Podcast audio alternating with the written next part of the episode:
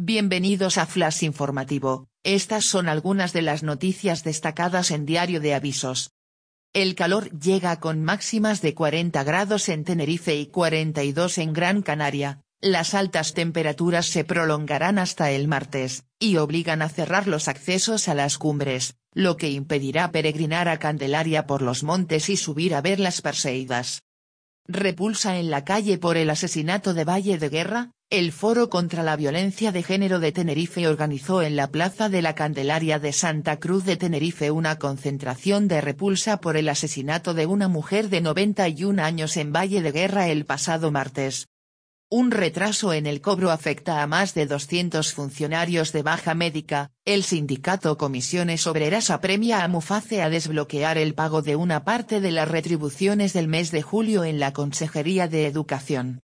El próximo martes se estrena Vuelo JK 5022, una serie documental sobre la tragedia de Spanair. La producción pretende arrojar luz sobre el accidente aéreo que ocurrió hace 15 años, en el que murieron 154 personas.